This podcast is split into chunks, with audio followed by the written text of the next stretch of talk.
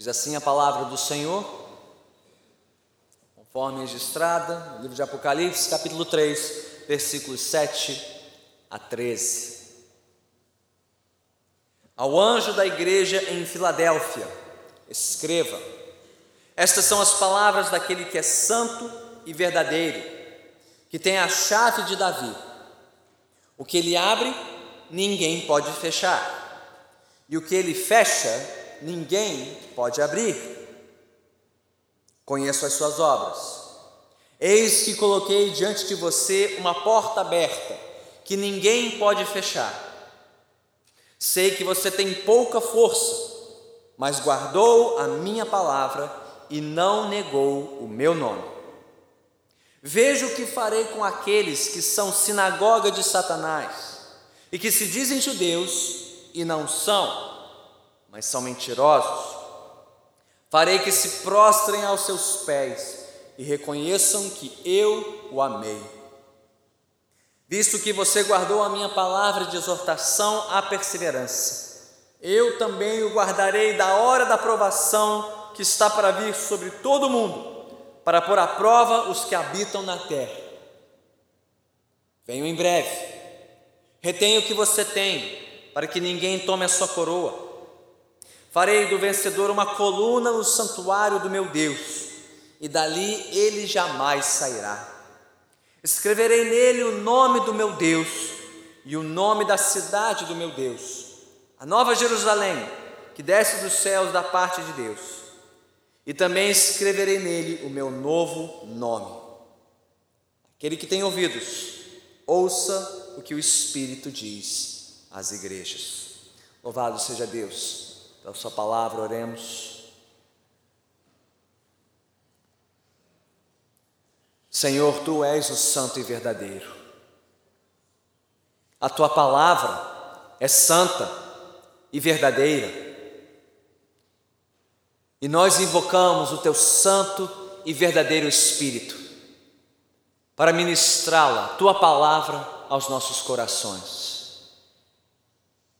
Ó Senhor, ao ouvirmos a tua palavra, que possamos te reconhecer, confessar o teu nome e guardar a tua palavra, Senhor, com toda a nossa força, com toda a nossa alma, de todo o nosso ser, pois dela depende toda a nossa vida. Assim nós te suplicamos, te agradecemos em nome de Cristo Jesus. Amém. Podemos sentar.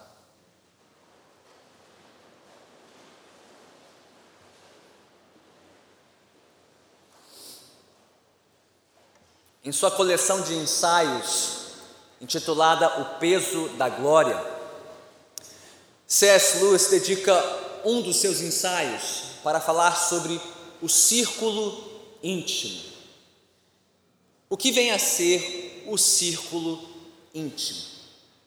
Em segundo C.S. Lewis, o círculo íntimo representa uma tentação constante para nós neste mundo.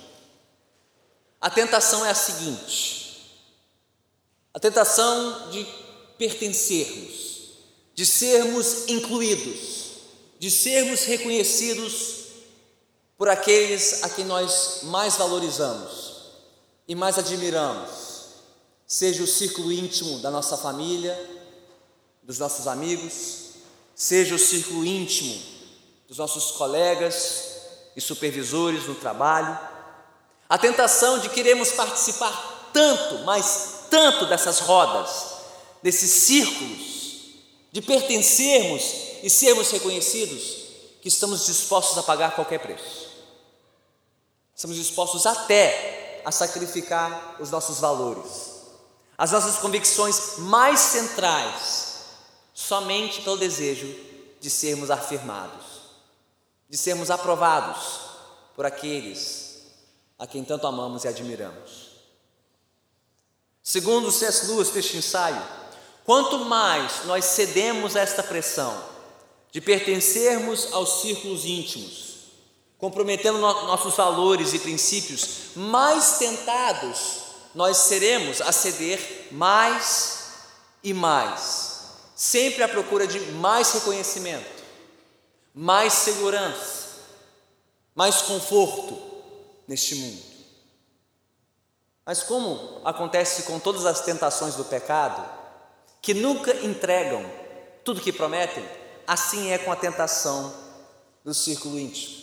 Quanto mais você procura a afirmação dos outros, a aprovação dos outros, o reconhecimento dos outros, mais você viverá à procura dessas coisas. E Lewis usa uma imagem maravilhosa. É como descascar uma cebola. Você tira uma camada e tem uma próxima, e uma próxima, e uma próxima. E o que, que acontece quando você descasca uma cebola, camada após camada, até chegar ao fim? Você sobra o que nas mãos? Nada, nenhuma camada. Assim é aquele que vive à procura de afirmação e reconhecimento neste mundo. Procura, procura, busca, busca até que fique com nada nas suas mãos. Para o cristão neste mundo, o círculo íntimo é uma tentação que requer constante vigilância e que pode acarretar em algumas perdas neste mundo, mas em grandes recompensas para aqueles que resistem até o fim.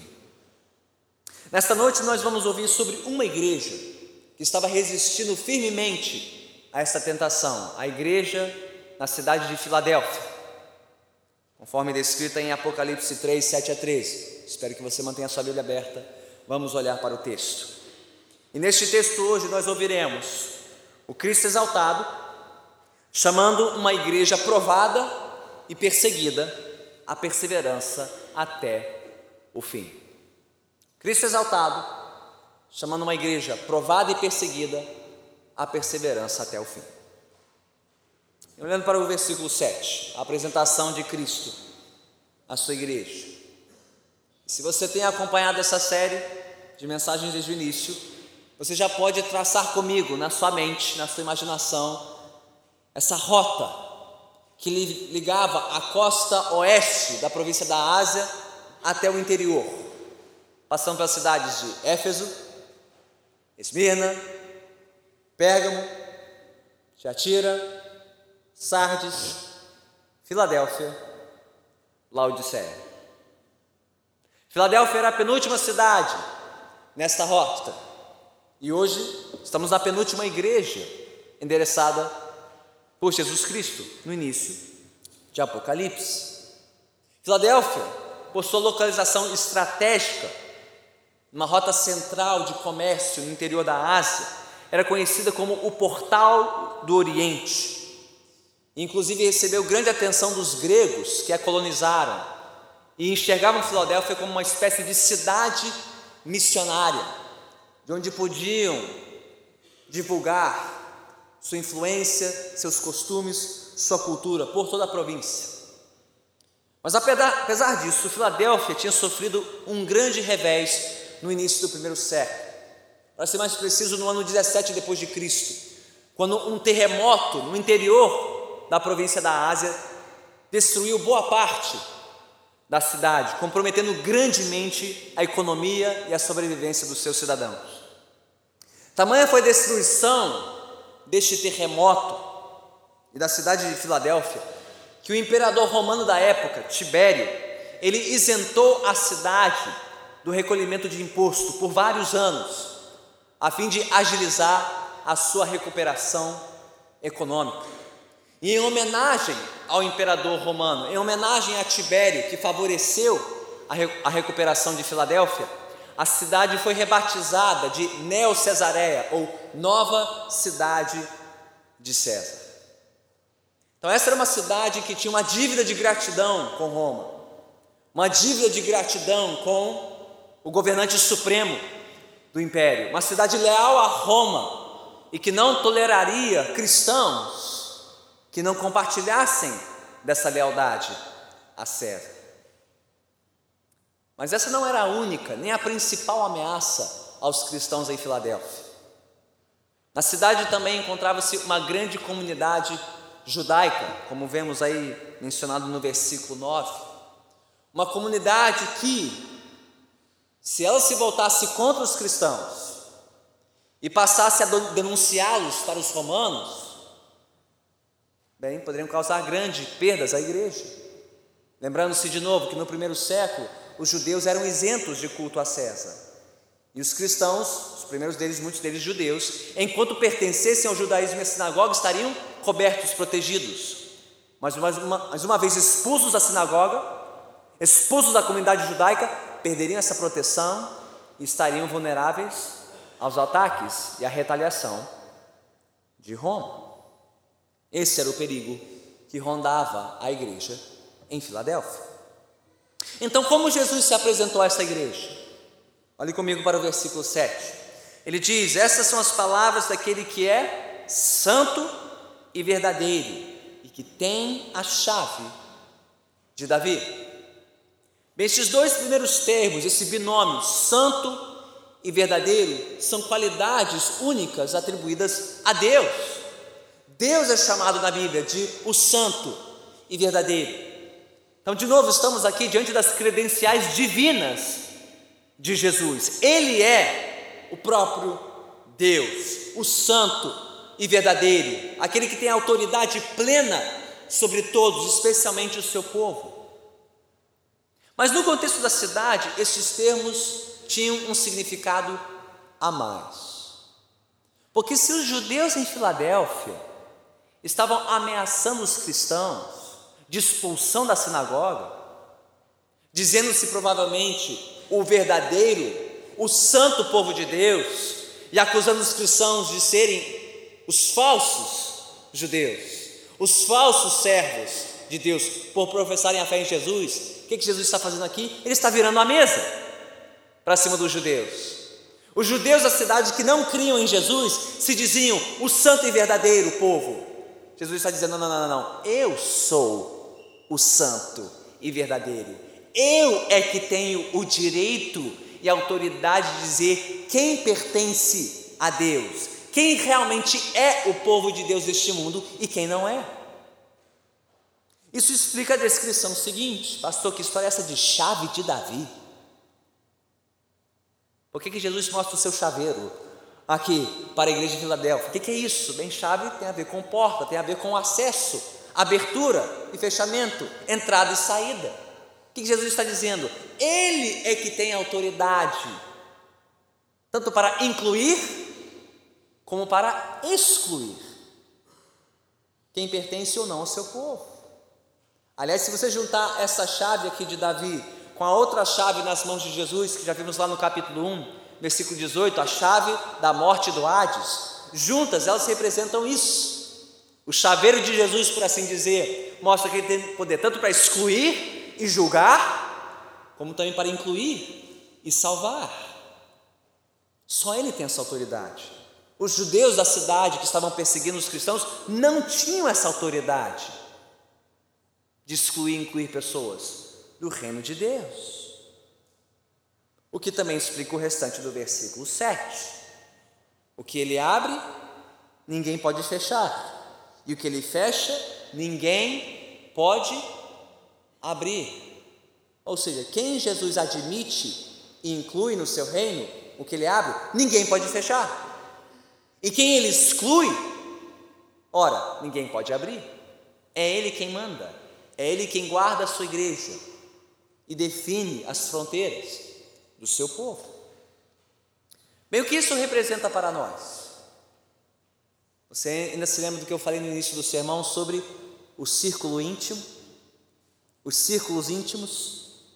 Assim também os cristãos em Filadélfia estavam sendo pressionados e tentados pelos judeus da cidade a comprometerem o seu testemunho, a comprometerem a sua fé em Jesus, para quê? Para que eles fossem reconhecidos, incluídos no círculo íntimo da sinagoga, na comunidade judaica da cidade e então serem protegidos de ameaças, de acusações, de ataques das autoridades romanas.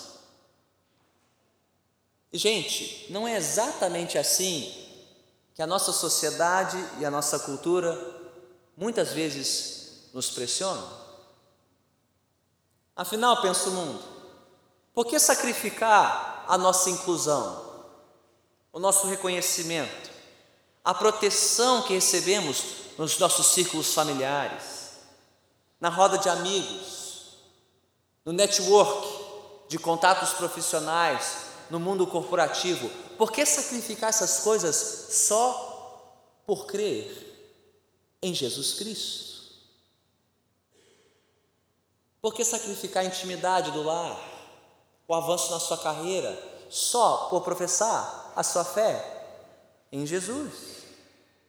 A resposta das Escrituras é que existe um círculo íntimo mais importante que a família, mais importante que os amigos, mais importante que o mundo profissional, acadêmico e corporativo. E para este círculo só existe uma chave de acesso. E quem detém esta chave em suas mãos? Jesus Cristo, o Senhor, o Santo e Verdadeiro. Então, todos aqui conhecem este Senhor? conhecem e reconhecem Jesus Cristo, o Santo e Verdadeiro, o único que pode abrir a porta para nós, para o círculo íntimo mais precioso de todos, o círculo da nossa comunhão com Deus Criador, o soberano de toda a terra. Se você está à procura da sua segurança, da sua satisfação, em algum outro círculo de influência, em algum outro círculo de amizade, de acolhimento neste mundo, saiba que esses círculos nunca entregarão o que prometem pelo preço que estão cobrando de você. Esses círculos dos quais você tanto quer participar, os clubes VIP, os importantes, os seletos, que estão cobrando de você o seu tempo, sua família, sua fé, eles nunca entregarão o que prometem pelo preço que estão cobrando. Só em Jesus Cristo, o Santo e Verdadeiro, é que encontramos plena segurança, plena satisfação, porque Ele mesmo pagou o preço para a nossa admissão nesse círculo, nessa comunhão celestial. Ele pagou com o preço da sua própria vida, seu sangue derramado no Calvário, para que você pudesse participar do círculo mais seleto e abençoado da face da terra o círculo dos salvos em Cristo Jesus. Então, se você ainda não conhece e não confessa esse Senhor como seu Rei, faça hoje, faça agora, faça aqui, renda-se a Cristo. E Ele hoje promete te admitir ao seu reino, a comunhão dos santos, para que você não viva mais à mercê dos convites dos outros círculos deste mundo. Mas se você já se rendeu a Cristo, por quê? Por que você se entregaria a outros convites? Por que você seria tentado a sacrificar a sua fé somente para pertencer a um clube seleto. As rodas e os círculos de influência dessa sociedade. Por que você faria uma coisa dessas? O que este mundo está te prometendo que você já não encontrou em Cristo Jesus? plena certeza, plena segurança, plena satisfação, pleno reconhecimento, nós só encontramos no Senhor Jesus, naquele que nos criou e nos salvou para a sua glória. Por mais que isso possa representar algumas perdas, algumas exclusões de alguns círculos neste mundo, conforme veremos pelo exemplo da igreja em Filadélfia. Vamos seguir no texto. Seguindo adiante, a partir do versículo 8. À luz das palavras seguintes de Jesus aos cristãos da cidade, nós observamos que de fato eles haviam resistido às pressões dos judeus, que os ameaçavam com expulsão e perseguição. Mas veja a ironia: se os judeus achavam que excluindo os cristãos da sua comunidade, excluindo os cristãos da sinagoga, eles com isso podiam fechar a porta dos céus, fechar a porta do reino para os cristãos. Jesus diz exatamente o contrário. Não, não, não, não, não. Se os expulsam, eu os recebo. Se eles batem a porta da cara de vocês, eu abro para vocês. E se eu abro esta porta para que vocês tenham comunhão comigo, ninguém poderá fechar esta porta. É isso que diz no versículo 8: Conheço as suas obras, e eis que coloquei diante de você uma porta aberta que ninguém pode fechar. Que porta é essa? Bem, provavelmente e principalmente a porta do reino de Deus. Esta os judeus da cidade não podiam fechar, podiam fechar outras portas de outros círculos, de outras rodas, mas a porta dos céus jamais. Esta só Jesus controla. Mas talvez haja um outro sentido aqui, porque ao excluir os cristãos da sinagoga, ao ameaçá-los e entregá-los para as autoridades romanas, talvez os judeus em Filadélfia quisessem com isso também fechar a porta para o evangelho em Filadélfia para que a pregação do Evangelho não saísse da cidade e não avançasse para outras cidades. Lembre-se, Filadélfia era o portal do Oriente, uma espécie de cidade missionária na Ásia. Mas Jesus, Jesus está dizendo: não. Mesmo que os homens tentem fechar essa porta, tentem sufocar a pregação da palavra e tentem impedir o avanço do Evangelho, se eu abrir essa porta, ninguém pode fechar. Não só a porta para o céu, mas a porta para o Evangelho avançar pelo mundo, a partir de Filadélfia. Mas mesmo tendo guardado a palavra de Cristo, mesmo não tendo negado o seu nome, vem a pergunta: como aqueles cristãos poderiam continuar resistindo? E quanto mais avançar com a palavra, se eles tinham pouca força, Notaram isso? Na continuação do versículo 8: Sei que você tem pouca força, e talvez pela sua exclusão, essas pessoas literalmente tinham pouca expressão, poucos recursos, pouca influência na cidade. Que diferença eles poderiam fazer em Filadélfia? Se tinham pouca força, apesar de terem permanecido firmes no Senhor. Bem, aqui vem uma lição importantíssima. Jesus não precisa de uma igreja forte para cumprir os seus propósitos neste mundo. Jesus não precisa de uma igreja rica para cumprir seus propósitos neste mundo.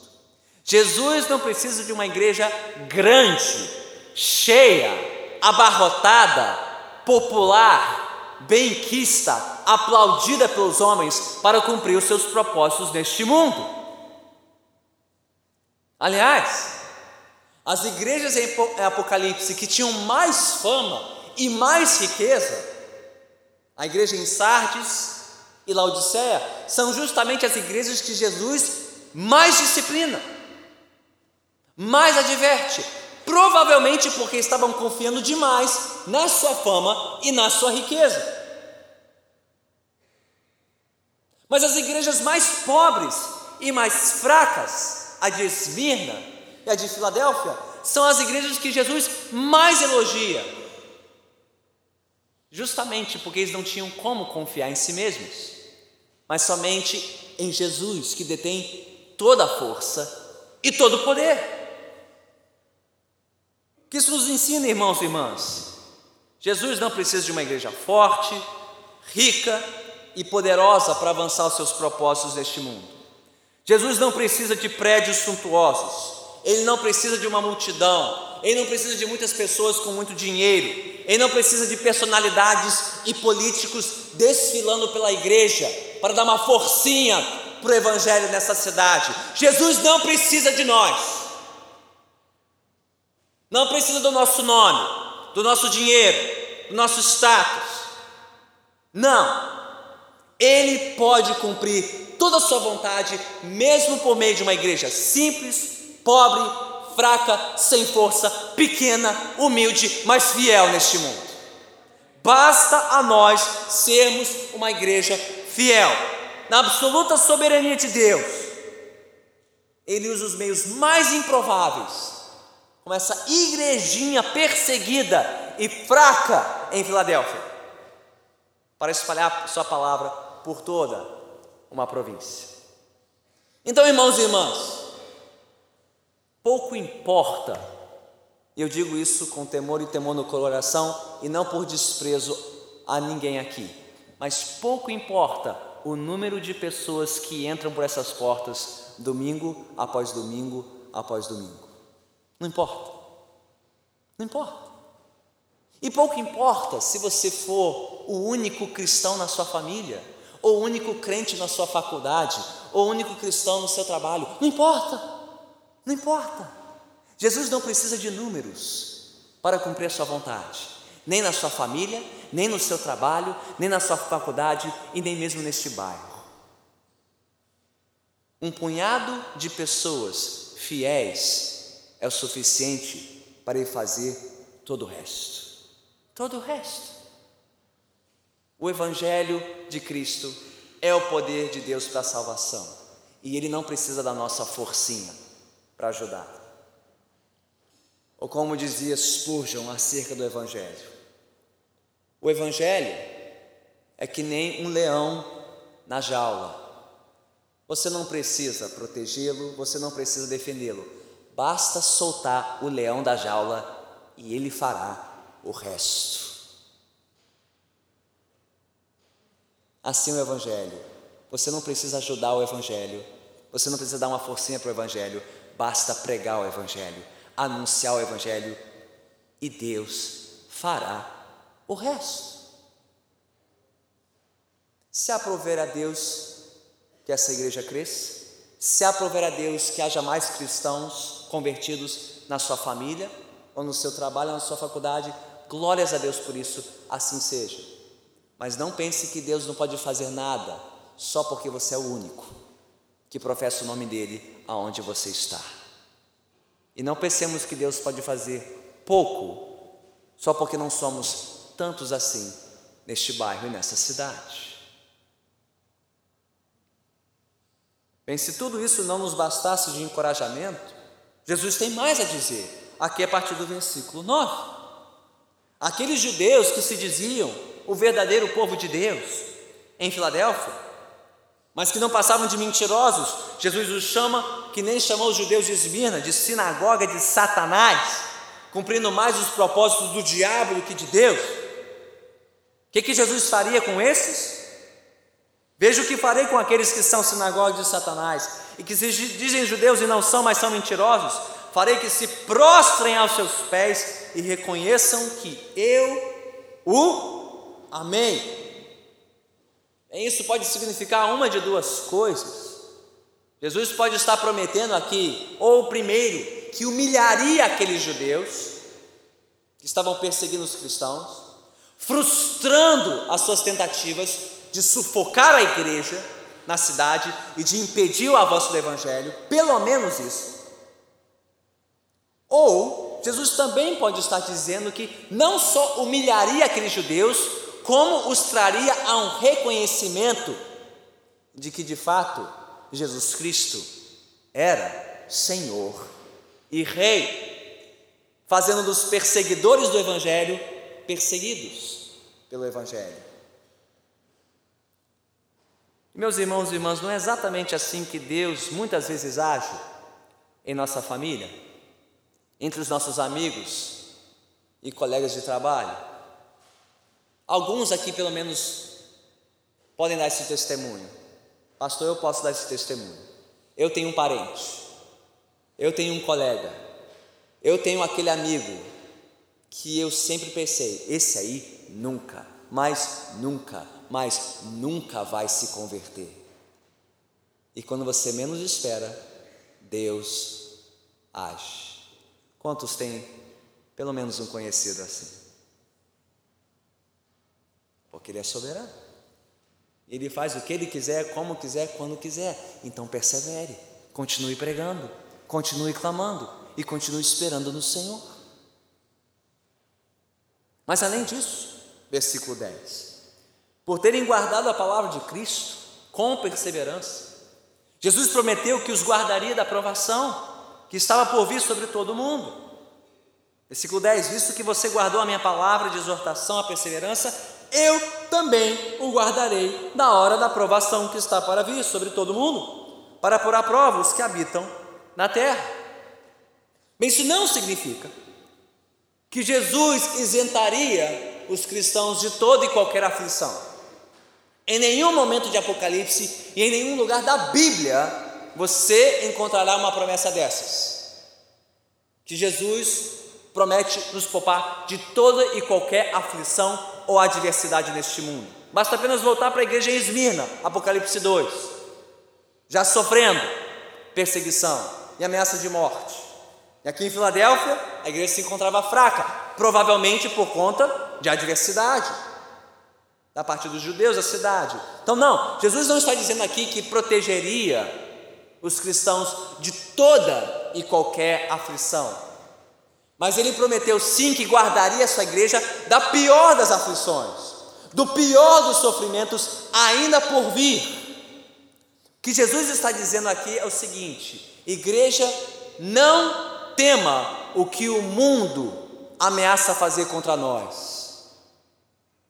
Tema sim aquele que promete julgar todo mundo o dia, pois ele tem poder sobre toda a terra e céus. Jesus promete guardar aqueles que guardam o seu nome. Jesus não abandonará aqueles que depositam nele a sua confiança, por mais que passemos por breves e momentâneas provações nesta vida. Deus honra os que o honram. Cristo honra aqueles que o honram e pagam um preço por isso. Nisso você pode confiar. O que quer que aqueles cristãos tivessem que sofrer, por temor e amor a Cristo, não se comparava ao que Cristo prometeu fazer contra aqueles que perseguiam a sua igreja. Então, irmãos e irmãs, por mais que a nossa fé seja provada por um breve tempo neste mundo, Lembremos sempre daquele que ainda virá para pôr à prova todo o mundo, para trazer um fim toda a história.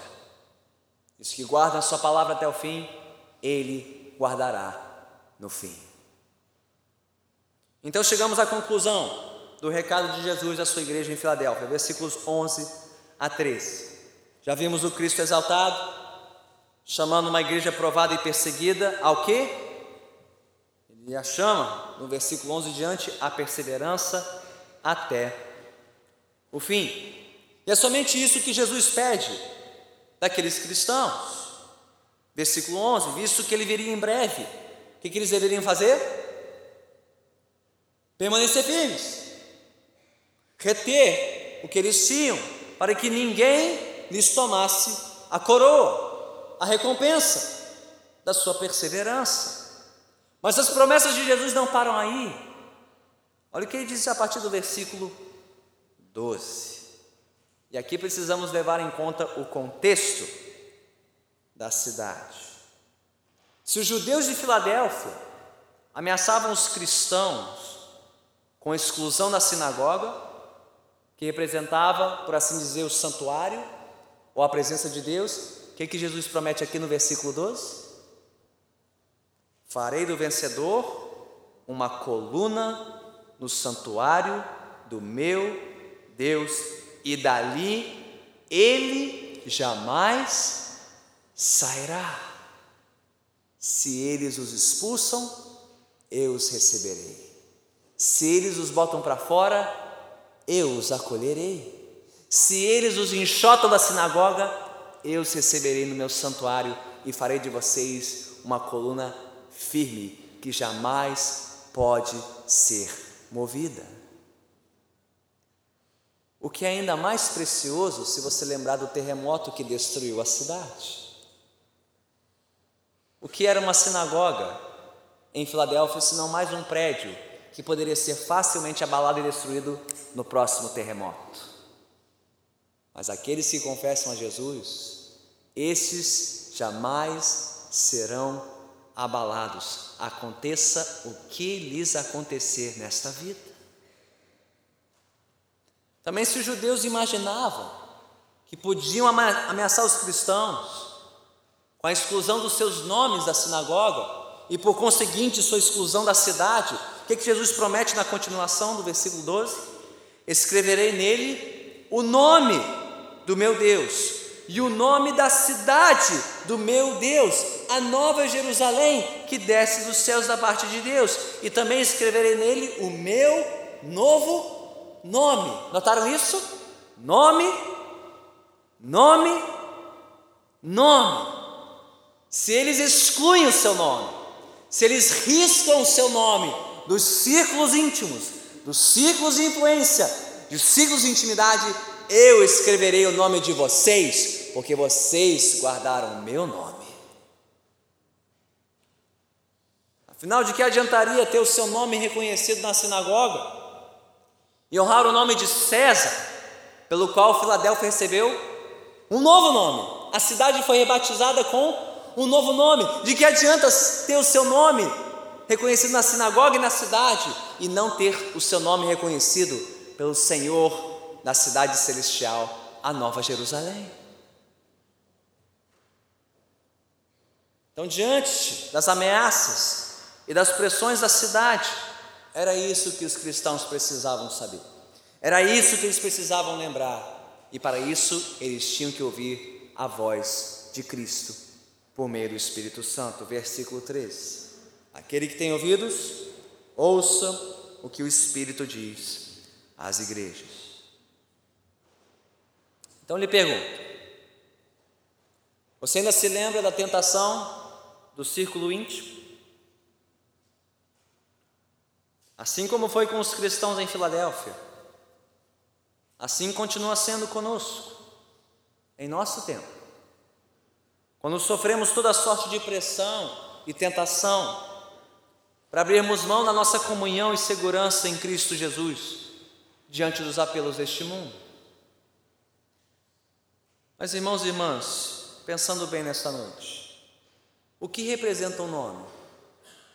Um sobrenome? Uma herança familiar? Comparada à suprema grandeza de levarmos o nome de Cristo e do nosso Deus e sermos cidadãos da cidade celestial. O que é mais importante? Ter o seu nome reconhecido pela sua família ou pertencer à família de Deus e tornar-se herdeiro de uma herança que jamais pode ser tirada de você. O que representa um currículo, uma carreira, um status ou uma estabilidade profissional, comparado à suprema grandeza de sermos colunas firmes e permanentes na presença do Senhor. Vale a pena sacrificar sua fé em Jesus por uma carreira promissora? Por uma ascensão profissional? Pelo reconhecimento seleto no seu ramo, na sua empresa? Vale a pena pagar este preço? E deixar de pertencer à companhia dos santos dos eleitos do Senhor Jesus, para uma estabilidade que este mundo nunca poderá te oferecer? O que representa toda afirmação, todo o reconhecimento deste mundo, comparado à grandeza e à maravilha de ser reconhecido pelo Rei dos Reis e o Senhor dos Senhores, Jesus Cristo o que quer que você estiver procurando na sua família, no seu trabalho e nos seus amigos, saiba, você só encontrará perfeitamente e plenamente no Senhor dos Senhores e no Rei dos Reis, Jesus Cristo. É em Cristo somente que nós encontramos a nossa segurança e a nossa satisfação. E é em Cristo, em seu Evangelho, que devemos permanecer até o fim. Vamos orar.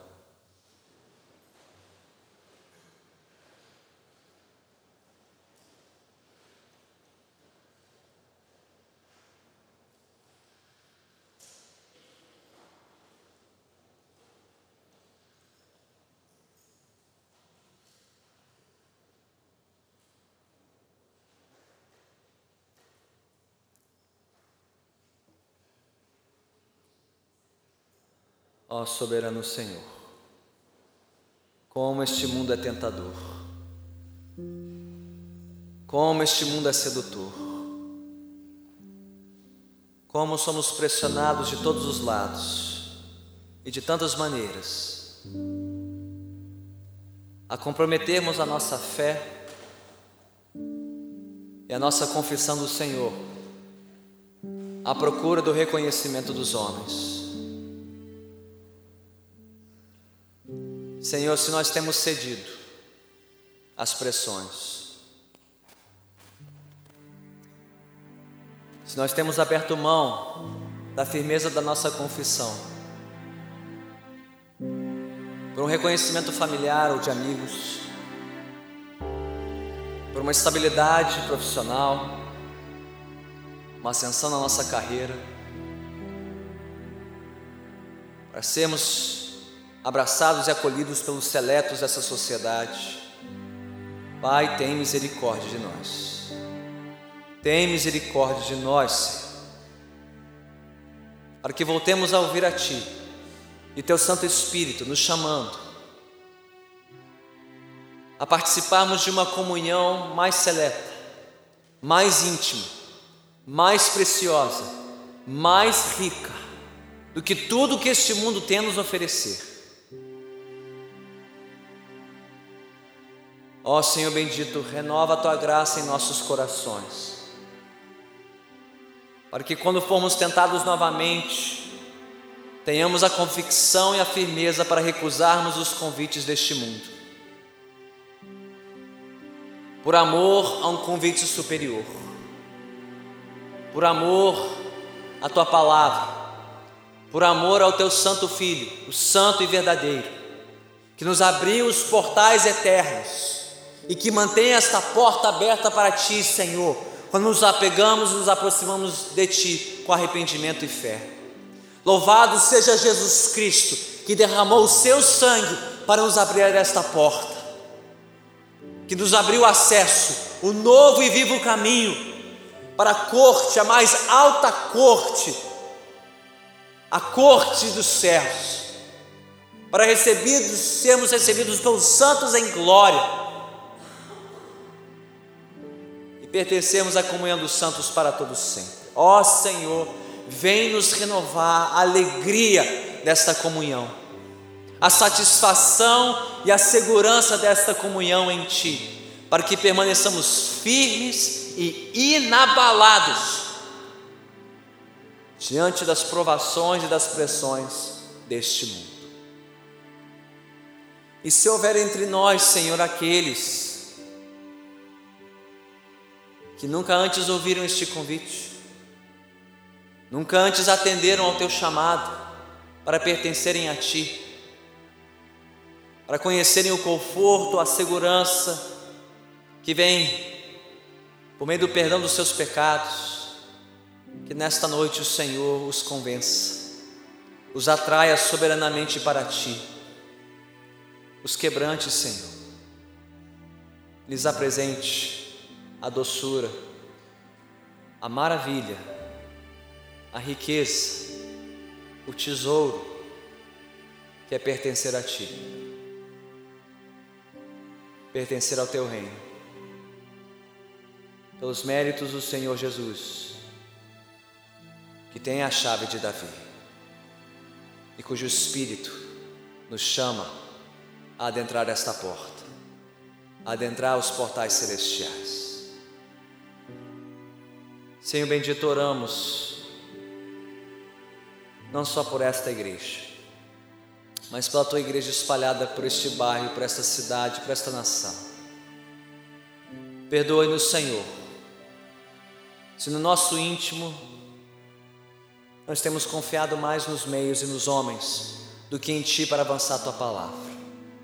Lembra-nos, Senhor, Tu não precisas de muitos, o Senhor não precisa dos fortes, dos ricos e dos poderosos, mas apenas dos fiéis, quer sejam poucos ou muitos. Faze de nós esta igreja fiel. Faze de nós uma igreja fiel. E quer sejamos poucos ou muitos neste lugar, Senhor, que nós sejamos esta porta para que outros venham a conhecer o santo e maravilhoso Evangelho de Cristo Jesus. Usa-nos, Senhor, como lhe aprouver, para avançar a proclamação do teu Evangelho por esta terra. E para quantas terras o Senhor quiser alcançar por nosso intermédio. Ó Deus soberano, usa-nos como o Senhor quiser aprouver, para o louvor do teu santo nome, para a edificação da tua igreja e para a salvação dos perdidos em nossos lares, nossas vizinhanças, nossos locais de estudo e trabalho, tudo isso pela tua graça para o louvor do teu nome. Por isso nós oramos em nome de Cristo Jesus, o Senhor. O povo de Deus, diga amém.